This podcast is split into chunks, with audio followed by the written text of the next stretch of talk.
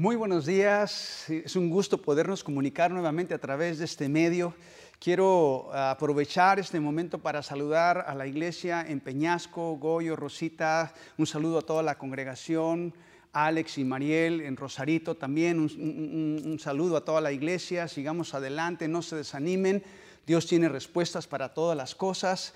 Un saludo también a la iglesia en Ensenada, Javier y Priscila también. Pronto vamos a pasar por esta etapa difícil que estamos enfrentando y estaremos visitándoles por allá también. Un saludo a toda la congregación. A la iglesia de Caléxico también un saludo. Misael, Ale, Dan, Berta y a toda la congregación. Eh, este domingo quería en particular tener la oportunidad de poderme comunicar con todos ustedes para compartir algo muy especial que está en mi corazón el día de hoy. Eh, para los que somos de Mexicali, de Caléxico, estamos en una serie que se llama Como Jesús. Eh, nuestro lema este año es vencedores. Y ser como Jesús nos ayuda a vencer en todas las áreas de nuestra vida y en todas las circunstancias que enfrentamos en la vida. Es un tema importantísimo. Cada uno, de los deseos del corazón de Dios para ti y para mí es que seamos más como Jesús. Una serie muy importante. Pero quiero hacer un paréntesis en esta serie. Próximo domingo vamos a continuar con esta serie, ser como Jesús. Pero quiero hacer este paréntesis para hablarte de un tema que es también muy aplicable al tiempo en el que estamos viviendo. Y el tema que quiero compartirte hoy es usando el tiempo con sabiduría. Estamos viviendo en un tiempo de cuarentena, estamos viviendo en un tiempo de aislamiento y quiero compartirte sobre esto. Próximo domingo vamos a continuar, como les decía, en ser como Jesús, así que no te lo pierdas. Próximo domingo seguiremos eh, aprendiendo principios que nos ayuden a parecernos más a Cristo, que es lo que Dios espera de nosotros. Pero bueno, quiero empezar ese domingo comentándote que esto de la pandemia ha llevado más tiempo del que tú y yo nos habíamos imaginado. Ya han transcurrido cuatro semanas de aislamiento como parte del protocolo de seguridad o de prevención. Y digo cuatro semanas para aquellos que hemos sido obedientes a nuestras autoridades y que estamos tomando con seriedad la gravedad de esta epidemia. No toda la gente lo ha hecho así. Mucha gente no ha sido obediente y eso ha generado también que esta enfermedad siga avanzando. Bueno, pero ese es otro tema. Yo estoy hablando de estas cuatro semanas de aislamiento que ya llevamos. Y nuestras autoridades nos comentan que entraríamos en la fase 3 de prevención y de contención de esta enfermedad en el mes de, de, mayo.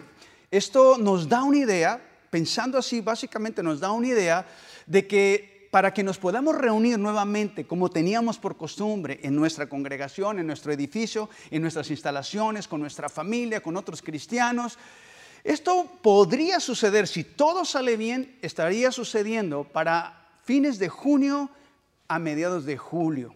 Perdón, sí, julio, a mediados de julio.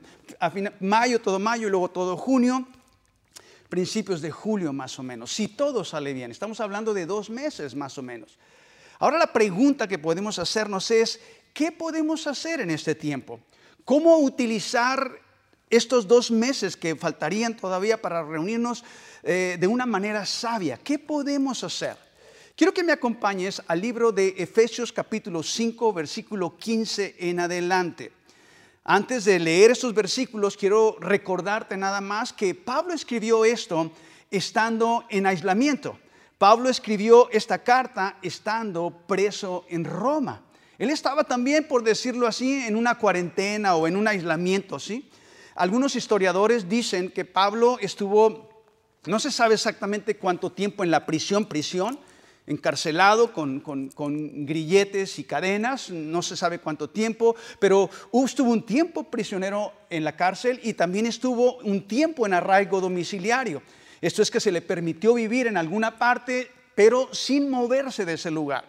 Él estaba ahí, no se podía mover, eh, de tanto en tanto alguien lo visitaba, pero normal estaba ahí él como lo que hoy llamaríamos arraigo domiciliario una especie como de cuarentena, una especie como de aislamiento, como lo que tú y yo estamos viviendo el día de hoy. Por eso es que a mí se me hace muy relevante lo que Pablo escribe, porque esto que Pablo escribe es aplicable para ti y para mí en el tiempo en el que estamos viviendo, si queremos usar nuestro tiempo de una manera sabia. Así que estaremos aplicando estos consejos a nuestra vida el día de hoy en este tiempo de cuarentena, en este tiempo de aislamiento. Pablo escribe lo siguiente, Dice el versículo 15, así que tengan cuidado de cómo viven. No vivan como necios, sino como sabios. Saquen el mayor provecho de cada oportunidad en estos días malos. ¿Eh? Como que Pablo se identifica con lo que tú y yo estamos viviendo el día de hoy. Estamos enfrentando días malos y Pablo dice, sácale el mayor provecho a estos días malos. Versículo 17, no actúen sin pensar, más bien procuren entender lo que el Señor quiere que hagan. Me llama la atención lo que Pablo escribió porque Pablo nos está diciendo a través de estos versículos que tú y yo somos administradores de nuestro tiempo.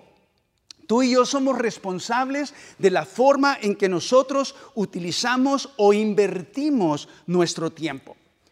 Quiero decirte con claridad que el tiempo es un recurso no renovable. Una vez que ha pasado el tiempo no puedes recuperarlo, no puedes, no puedes regresar atrás es un recurso no renovable.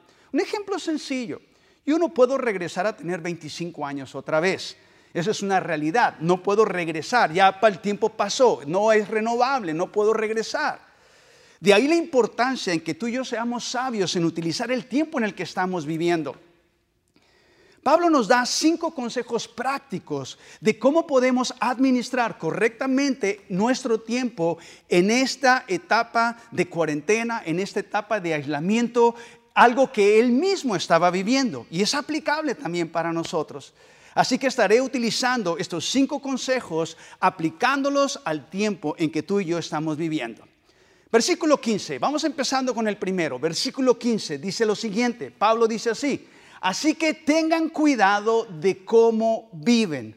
Pablo nos dice que tú y yo somos responsables de la manera en que estamos viviendo. No puedes culpar al gobierno, no puedes culpar a tus padres, a tu tío, a tu esposa, a tu esposo, a tus hijos. No podemos culpar a nadie más. Pablo dice, así que tengan cuidado de cómo viven. Esto nos habla de que somos responsables de cómo estamos viviendo. La Biblia Dios habla hoy lo traduce de esta manera cuiden mucho su comportamiento. Así lo traduce la Biblia, Dios habla hoy. En otras palabras, Dios dice que tú y yo somos responsables de cuidar cómo nos comportamos. Y Pablo lo dijo en un tiempo de aislamiento y nos lo está diciendo nosotros también en un tiempo de aislamiento, en un tiempo de cuarentena. Para Dios es importante cómo tú y yo estamos viviendo este tiempo de aislamiento. Es una realidad y, estudios nos dicen que la cuarentena tiene un efecto negativo en la vida de las personas. Una de ellas es que dispara el estado de ansiedad, de, de, miedo, de frustración, desánimo, temor, porque constantemente estamos escuchando cosas negativas. Ahora, no me lo tome a mal, quiero, es bueno estar informado de qué está pasando. Claro que sí, es bueno saber en qué etapa estamos de, esta enfermedad, qué es lo que el gobierno quiere que hagamos, que sepamos noticias. Es bueno estar informados, pero no es bueno estar sobreinformados. Cuando tú estás pasando constantemente tiempo informándote cuántos más están enfermando, cuántos murieron el día de hoy, y estás cargando tu corazón, tu mente con malas noticias, tarde o temprano va a tener un efecto de ansiedad en tu vida. Va a tener un efecto de miedo en tu vida. Va a tener un efecto donde tú te sientas desanimado tarde o temprano por tanta información negativa. No quiero decir que no te informes, vuelvo a repetir, pero no te sobreinformes. Es un, es un efecto de la cuarentena. Otro de ellos, el aislamiento provoca aburrimiento. Pues está, estamos, ¿qué vamos a hacer? Provoca aburrimiento. Si no eres sabio en utilizar tu tiempo, entonces te vas a aburrir. Otro efecto también de la cuarentena o del aislamiento es la tristeza. Dejamos de vincularnos con las personas con las que normalmente teníamos una relación estrecha, amigos, familiares.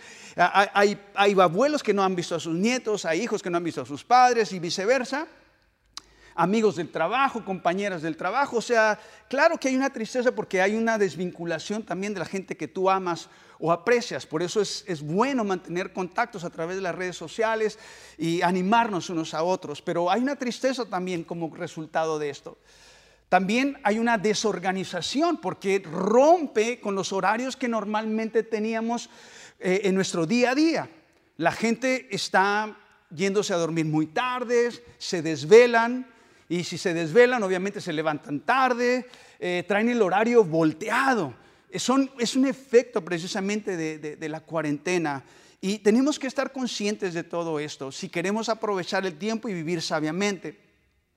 Las personas pasan horas, ¿verdad? Muchas veces horas, desgraciadamente, viendo televisión. Hay memes sobre esto. Subieron uno el otro día de una persona, un hombre que estaba sin camiseta, pero le toman la fotografía por la espalda y tenía marcado el tapiz del sillón, porque, y te habla precisamente de las horas que pasó viendo televisión.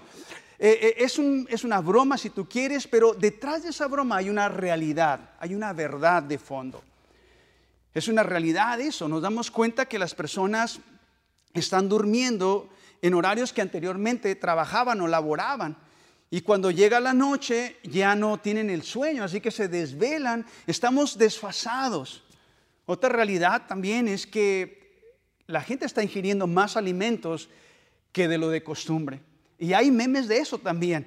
Estaba un meme muy curioso porque sale un hombre en sobrepeso y, con el traje de Batman y todo, ¿no? Y decía 40 días en ciudad gótica, ¿no? O sea, es, un meme, es, es un chiste si tú quieres, pero hay una verdad de fondo.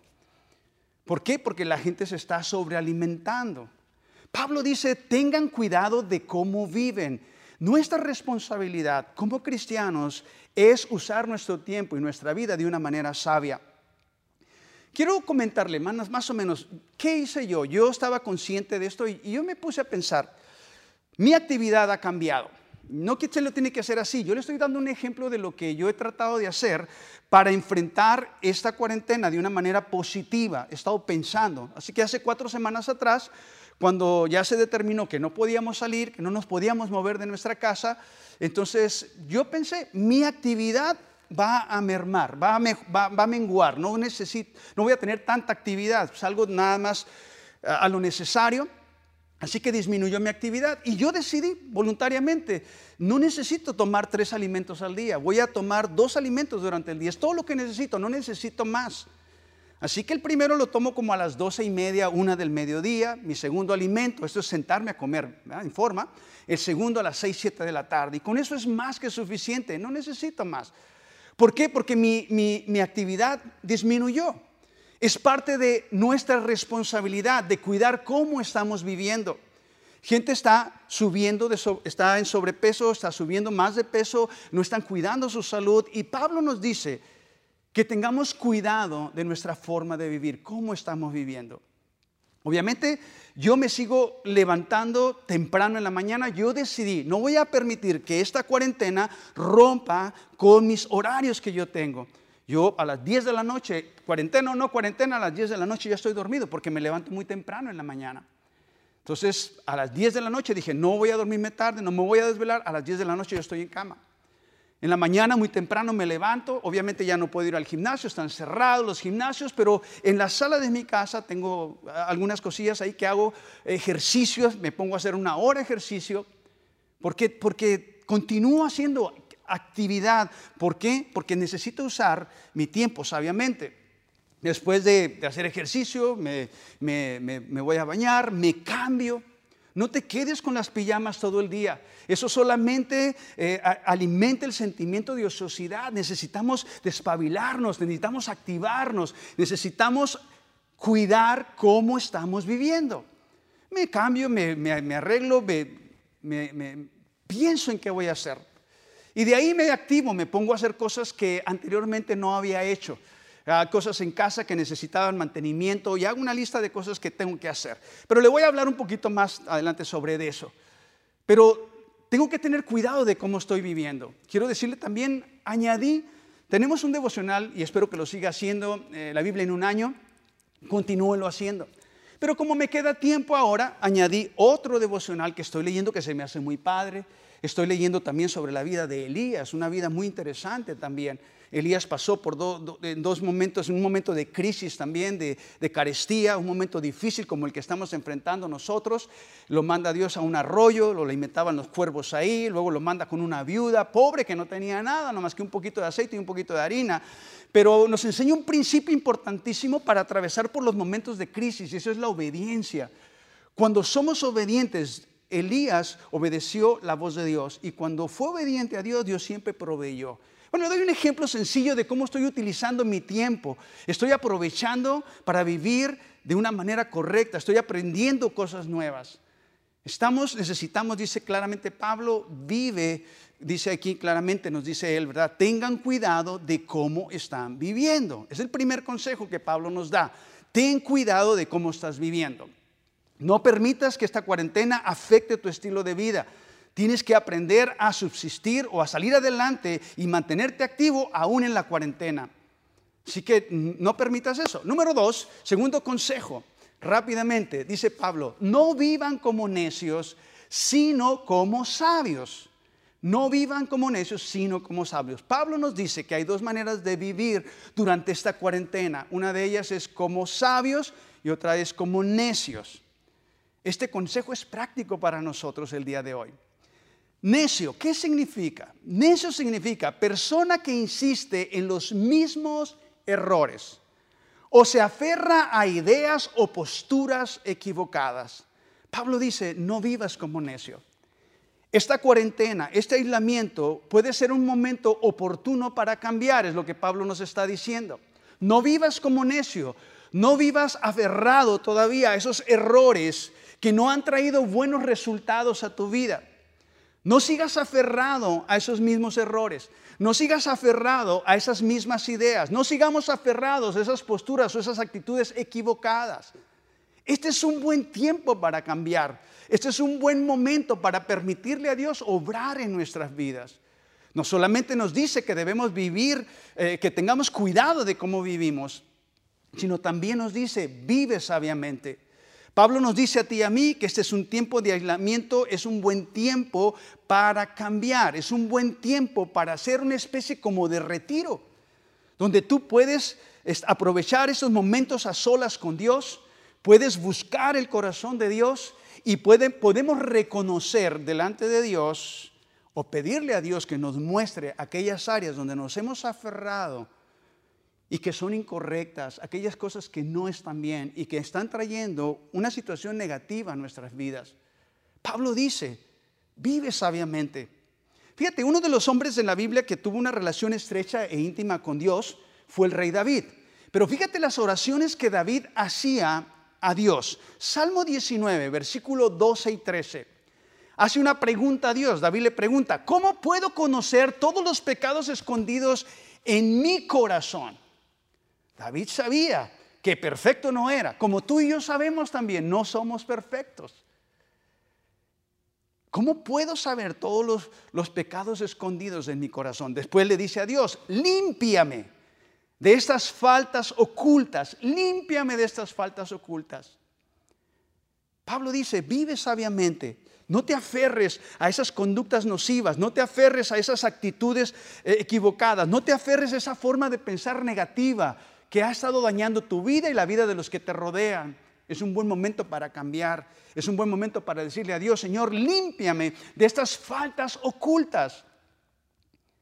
Libra a tu siervo de pecar, con, de pecar intencionalmente. Esta palabra es interesante. Porque cuando tú no sabes, cuando tú haces algo que no está bien, pero no sabes que, que no está bien, entonces tú no estás consciente, no lo estás haciendo intencionalmente. Pero cuando tú sabes que lo que estás haciendo está mal, lo estás haciendo intencionalmente. Cuando hay necedad en el corazón es cuando nosotros actuamos equivocadamente, intencionalmente. Y David le dice a Dios, libra a tu siervo de pecar intencionalmente. Lo que tú y yo podemos hacer en este tiempo es un tiempo para decirle a Dios, Señor, tú conoces nuestro corazón. Yo quiero vivir sabiamente, no quiero ser un necio, una persona que está aferrada a acciones equivocadas, a actitudes no sanas, a maneras de pensar que no son correctas. No quiero pecar intencionalmente, no quiero continuar haciendo lo que yo sé que está mal. David tenía ese corazón, no en balde, tenía una relación estrecha con Dios. Dice, no permitas que estos pecados me controlen, entonces estaré libre de culpa y seré inocente de grandes pecados. Él quería librarse de eso, él quería librarse de las cosas que no estaban bien. Y es el llamado que Pablo nos hace a ti y a mí. ¿A qué? A que no vivamos neciamente. David reconocía que había cosas que no estaban bien en su vida. David reconocía que había necedad en él. Aun cuando sabía que algunas cosas estaban mal, él de todas maneras las hacía. Por eso en el Salmo 69, versículo 5, David le, dice a Dios lo siguiente, oh Dios, tú sabes lo necio que soy. Cuando hablaba de necedad, tú sabes que sé que eso está mal y lo sigo haciendo. Tú sabes lo necio que soy. De ti no puedo ocultar mis pecados. Bueno, tú y yo no podemos ocultar nuestros defectos, nuestros errores delante de Dios. Así que esta cuarentena, este tiempo de aislamiento es una muy buena oportunidad para cambiar. Es una muy buena oportunidad no solamente de cuidar cómo estamos viviendo, sino también de actuar, no actuar neciamente, actuar con sabiduría. Es un buen momento para cambiar hay en nuestra vida algo que, que hemos estado aferrados, ciertas acciones, ciertas conductas que no son sanas. Y hemos estado aferrados a ellas. Nos están dañando a nosotros, a, los que nos rodean. Está trayendo tensión a la familia, está trayendo distanciamiento con tu esposa, con tus hijos, con tus padres. Hay cosas que podemos cambiar si vivimos sabiamente. Nos, motiva a no vivir de una manera necia. Hay ideas, actitudes que tenemos también que están estresando también la familia, que están estresando mi relación con, la esposa, con el esposo.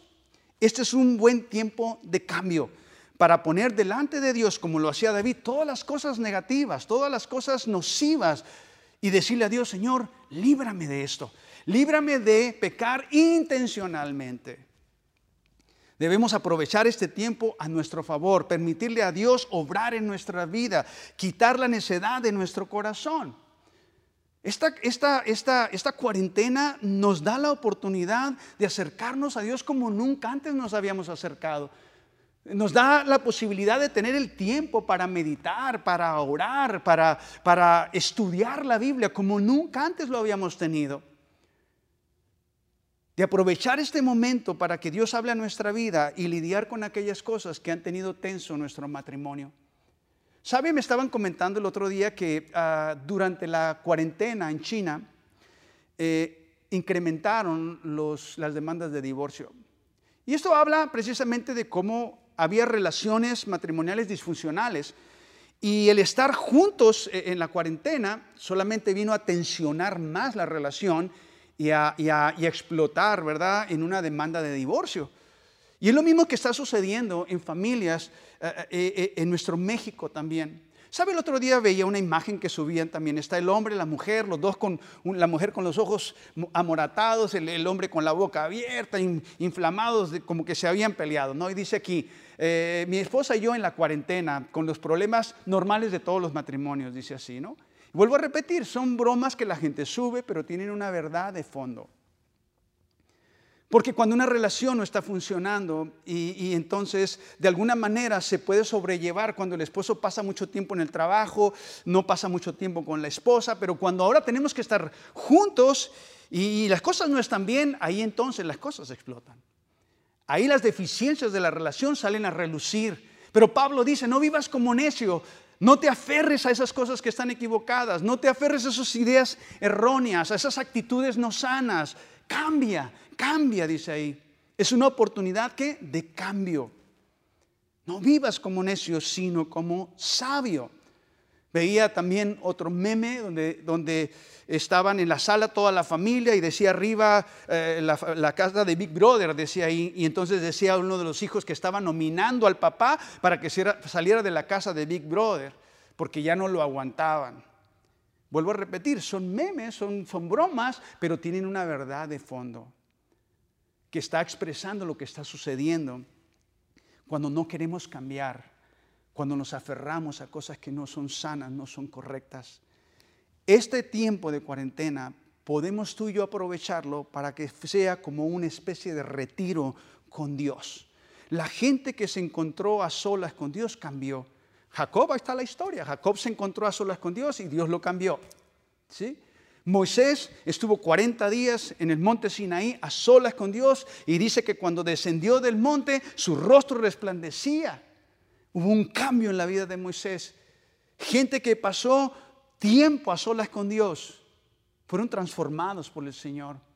Y eso es lo que necesitamos hacer en este tiempo. David dice, Pablo dice, no vivas como necio, sino como sabio. Sabio, persona que muestra buen juicio, prudencia y madurez en sus actos y decisiones. Un sabio es una persona que tiene la capacidad de discernir lo que le conviene o lo que le beneficia, lo que le perjudica o le hace daño. Puede tomar decisiones claras, correctas, de, rechazar lo que no me hace bien y aceptar lo que me hace bien. Eso es vivir sabiamente. Y podemos utilizar sabiduría, podemos utilizar el buen discernimiento, el buen juicio en este tiempo y decir, sabes que esto que he estado haciendo no me conviene. Voy a rechazar lo que no me conviene, voy a aceptar lo que sí me conviene. Cuando habla que una persona sabia es una persona de buen juicio, está hablando de buenas decisiones. Sabes decidir correctamente, sabe decidir lo que te va a hacer bien. Cuando habla aquí de prudencia es la capacidad de poder prever los problemas antes de que aparezcan. Tú puedes cambiar el ambiente de tu familia si eres prudente, si aprendes a ver las cosas con anticipación y tener un ambiente saludable en tu casa. Pablo dice, no vivan como necios, sino como sabios. Número tres, habiendo dicho esto, Dios Pablo dice, cuida tu manera de vivir, vive sabiamente, y luego dice el número tres, saquen el mayor provecho de cada oportunidad en estos días malos. Saquen el mayor provecho de cada oportunidad en estos días malos. Pablo nos dice que si vivimos sabiamente, le sacaremos provecho a estos días malos en los que estamos viviendo. Claro que son días malos, no son días buenos, son días malos, pero podemos sacarle provecho, dice Pablo. Cada día que Dios nos da de vida es una oportunidad para ser mejores personas, para ser mejores padres, mejores esposos, mejores madres, mejores hijos, mejores yernos, nueras. Cada día de nuestra vida Dios nos permite tener el entendimiento que podemos sacarle el mejor provecho. En esta cuarentena tú puedes sacarle el mejor provecho a cada uno de estos días. Estaba platicando con Manuel Carrillo esta semana, es un pastor aquí en nuestra comunidad de Mexicali también, uno de sus miembros de su iglesia, una mujer de su congregación, fue el primer paciente que se dio de alta de coronavirus aquí en Mexicali. Me comentaba Manuel que ella le expresó a su pastor, pasé por el valle de sombra de muerte. Ella pensaba en algunos momentos que podía morir. ¿Qué te quiero decir con todo esto? Somos privilegiados, somos bendecidos de no estar contagiados con este virus. Le damos gracias a Dios que no tenemos que estar en un hospital, en terapia intensiva, que estamos en casa, sí aislados, pero que podemos nosotros sacarle el mejor provecho a ese día. Podemos utilizar y ganar provecho de ese día. Es lo que Pablo nos está diciendo. La vida es una oportunidad de parte de Dios para que tú y yo le saquemos el mejor provecho a cada uno de estos días. Cuando tú ves cuál es el significado de provecho, el significado de provecho es el beneficio que tú le sacas a algo. Es lo positivo que tú obtienes de algo. Es la ganancia, la utilidad de algo. Pablo nos dice, cada día de nuestra vida, independientemente de que sean días malos, tú y yo podemos tener la oportunidad de sacarle el mejor beneficio, algo positivo, algo de ganancia, algo de utilidad. Voy a repetir, el tiempo es un recurso no renovable, no podemos, no debemos desperdiciarlo. Estos días de cuarentena, tú y yo podemos ir a dormir sintiéndonos satisfechos de que ese día pudimos ser mejores personas. De que ese día le saqué una ganancia ese día. De que ese día hubo algo que cambió mi manera de pensar para yo poder pensar de una manera correcta, una mejor forma de actuar, una mejor forma de, sentir la vida. He aprendido algo nuevo, mi corazón ha cambiado. Hay algo que necesitamos nosotros hacer para sacarle el mayor provecho a estos días malos. Cuando Pablo estuvo en prisión o estuvo en ese arraigo domiciliario que decíamos, eh, estaba limitado en movimiento. Pero cuando tú lees la Biblia, te das cuenta que Pablo tuvo un ministerio muy fructífero cuando él estuvo en la prisión. Cuando él estuvo aislado, Pablo tuvo un ministerio fructífero. La, mayor, la, mayoría de las epístolas del Nuevo Testamento las escribió el apóstol Pablo estando aislado, estando en prisión, estando cautivo o preso. Y tú y yo las podemos leer el día de hoy. Qué bendición es leer cada una de las epístolas que Pablo escribió. Hasta el día de hoy han sido una bendición para la iglesia, han sido una revelación para el corazón de nosotros como cristianos, para conocer a Dios, para actuar conforme a la voluntad de Dios.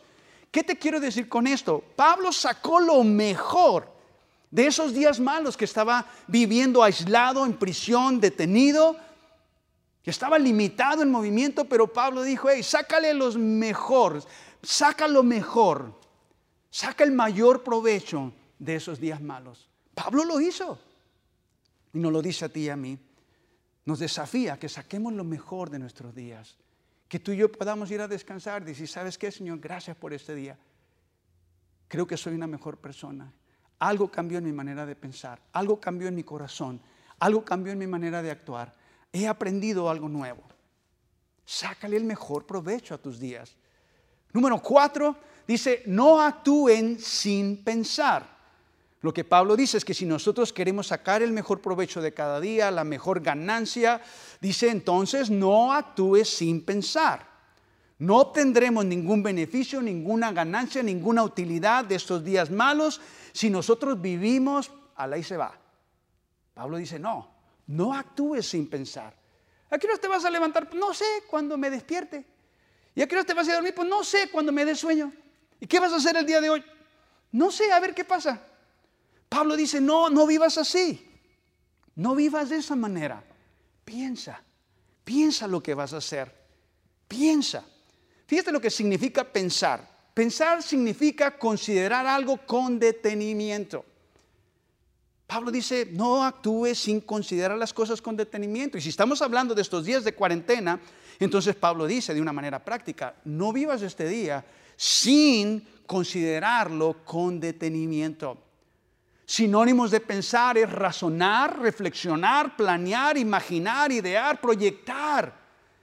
Pablo dice, no vivas el día la y se va, piensa, planea. Pablo nos exhorta día a mí a empezar nuestro día con un propósito, con algo que tenemos que hacer. No permitas que esta cuarentena afecte eso, porque entonces vas a experimentar un vacío impresionante, un aburrimiento impresionante. Yo no he permitido eso. Yo he sido intencional en la forma en que voy a vivir mi día. Hago una lista, yo me pongo a pensar, ah, ¿qué voy a hacer mañana? No me levanto así a la hora que quiero, no, no, no. Tengo un horario, después de despertar tengo una lista que he hecho. Le doy un ejemplo. Esta semana me di la tarea de comprar unas, unas bolsas de piedras decorativas. Tenía ya tiempo de querer arreglar el jardín de la casa y poner alrededor de un muro unas piedras decorativas blancas. Pero dije, esta semana los voy a comprar y lo hice como un proyecto para hacerlo con mi nieto. A no sé por qué razón a mi nietecito anda con un botecito de esos de playa y le gusta recoger piedras. No sé por qué le gustan tanto las piedras, le llaman la atención y se la pasa recogiendo piedras. Quiere que lo lleve al parque a recoger piedras y anda recogiendo piedritas y se emociona cada vez que encuentra una. Entonces dije, voy a hacer un proyecto, voy a aprovechar que quería hacer esto y voy a hacer un proyecto para pasar tiempo con mi nieto y voy a comprar estas piedras para este fin de semana, ponerlas junto con mi nieto. Quiero disfrutar un tiempo con él, quiero seguirme vinculando con él. Es que tuve que ¿qué? pensar.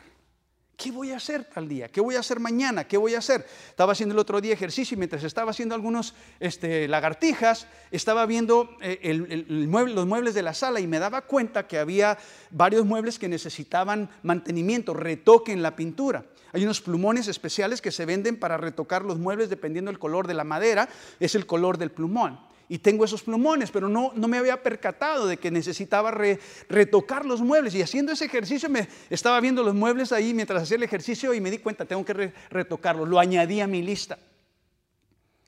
Entonces tengo propósito. Esta semana también dentro de la lista de un día a la semana tengo, la, tengo ahí en la lista pintar parte de la sala o la sala, pintar la sala. O sea, estoy haciendo propósitos. Estoy pensando qué voy a hacer. No podemos levantarnos en la mañana sin saber qué vamos a hacer. Pablo dice, no actúes sin pensar. Piensa lo que vas a hacer. Calcula, proyecta lo que vas a hacer. Tal vez algunos de ustedes, esposas, aquí está la oportunidad para que le hagan la lista al esposo, ¿no? que arregle tal vez las puertas de, la cocina integral, tal vez que, que, arregle una chapa, tal vez que cambie el foco fundido. Y digo este el foco fundido porque en una ocasión a Katy y a mí nos comentaba una esposa quejándose en una asesoría matrimonial, la esposa se quejaba que ya habían pasado dos meses y el esposo no cambiaba el foco fundido de su recámara. Dice, este hombre ni siquiera sabe cambiar un foco. Bueno, a lo mejor es la oportunidad de cambiar el foco. A lo mejor es la oportunidad de que tú limpies tu closet. Hay gente que no lo ha limpiado en mucho tiempo, hay ropa ahí que no usas, que ya no te queda. O sea, es el tiempo para hacer planear tu día. No lo, no, no lo vivas sin pensar.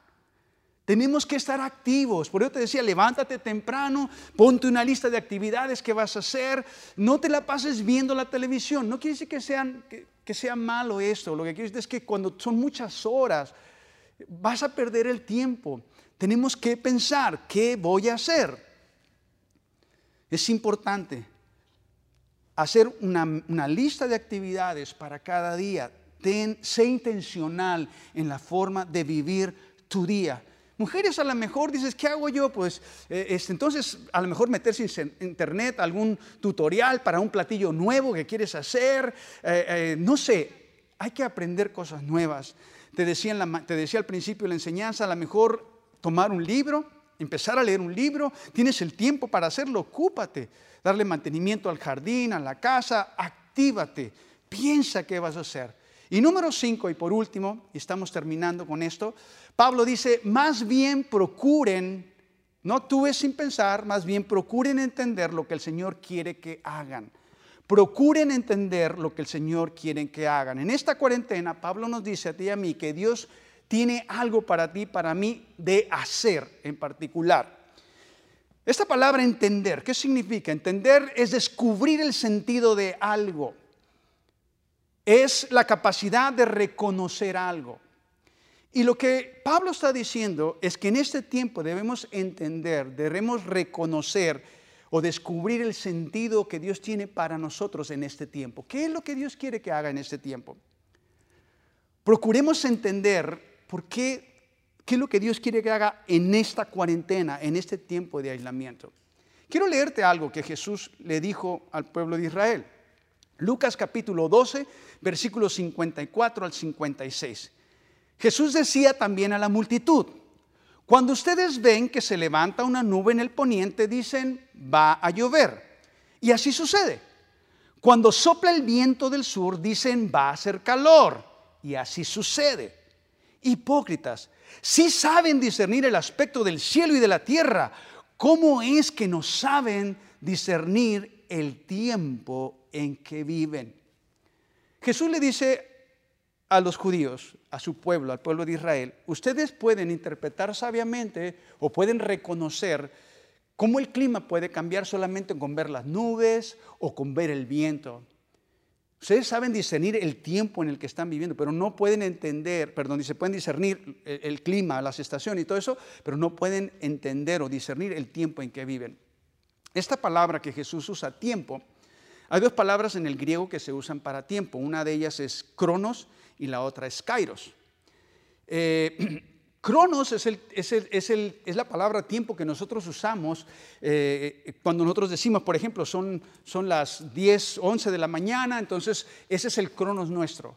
Cuando alguien te pregunta, ¿cuándo naciste tú? Yo nací el 4 de septiembre de 1961. Estamos hablando de cronos, nuestro tiempo, el que nos rige a nosotros. Nos vemos mañana a las 11, es cronos, ¿sí? Cuando Jesús usa la palabra tiempo, está hablando de kairos. Es el tiempo de Dios que viene al tiempo del hombre. Jesús dijo, ustedes pueden discernir el clima y todo eso, pero no pueden discernir el tiempo de Dios que ustedes están viviendo. Jesús, el Mesías, el Hijo de Dios, el Salvador, el Redentor de la humanidad, estaba ahí y ellos no lo podían discernir, no lo podían entender. Hay algo de Dios en esta cuarentena que tú y yo tenemos que hacer. Es un tiempo de Dios para ti, para mí, en este tiempo. Hace unas semanas atrás yo le estaba dando las gracias a todas las personas que nos sumamos junto con otras tres congregaciones para reunir 220 despensas, 15 mil guantes para el hospital, 100 mascarillas N95 para médicos y enfermeras. Eh, dimos también 2.500 cubrebocas más sencillos, pero nos reunimos para hacer algo de Dios en el tiempo de nuestra, de nuestra sociedad, en el tiempo de nosotros como seres humanos. No podemos quedarnos cruzados de brazos cuando hay una situación difícil. Hay algo que Dios quiere hacer y Pablo dice, si no sean entendidos de lo que Dios quiere que hagan. Hay algo que tú y yo podemos hacer. Esta situación ha sobrepasado nuestras autoridades. Es tiempo de que nosotros hagamos lo que está dentro de nuestra capacidad de hacer. Ayudar al vecino de enfrente, de atrás, algún compañero de trabajo, alguien que está pasando por una situación difícil. Hay algo que podemos hacer también. Quiero invitarte, en próximo mayo queremos nuevamente reunirnos y nos pusimos de acuerdo para, para poder este, este, ser de bendición a nuestra comunidad, al hospital, seguir aportando despensas como iglesia para las, las familias con mayor necesidad. Mayo va a ser otro momento importante, te invitamos. Quiero también felicitar a la iglesia de Caléxico porque ellos hicieron una donación de alimentos a un albergue de, adolescentes. 40 jóvenes están ahí, jovencitas y jovencitos, 40 jóvenes que, que estaban necesitados de alimento. Bueno, la iglesia de Caléxico fue y ofrendó alimentos para estos jóvenes. Ese es algo de Dios en el tiempo en el que tú y yo estamos viviendo. Es un tiempo de Dios en nuestro tiempo. Hay algo que podemos hacer. Quiero animarte también a que continuemos Estamos en esta etapa ahorita recaudando ah, despensas para suplir las necesidades de miembros de nuestra congregación que están atravesando por un momento difícil. Tenemos madres solas que perdieron su trabajo, tenemos personas de la tercera edad que queremos ayudar, tenemos familias completas que el padre de familia perdió su trabajo, queremos aportar y estamos recaudando despensas ahorita. Puedes traer, puedes hacerlo a través de, una donación directamente en el banco, en, en el Facebook de sedes, ahí está toda la información para que lo hagas. Puedes traerlo en especie aquí a las oficinas. Lo importante es que hay algo de Dios que tú y yo podemos hacer en este tiempo. Procuren, dice Pablo, entender lo que el Señor quiere que hagan.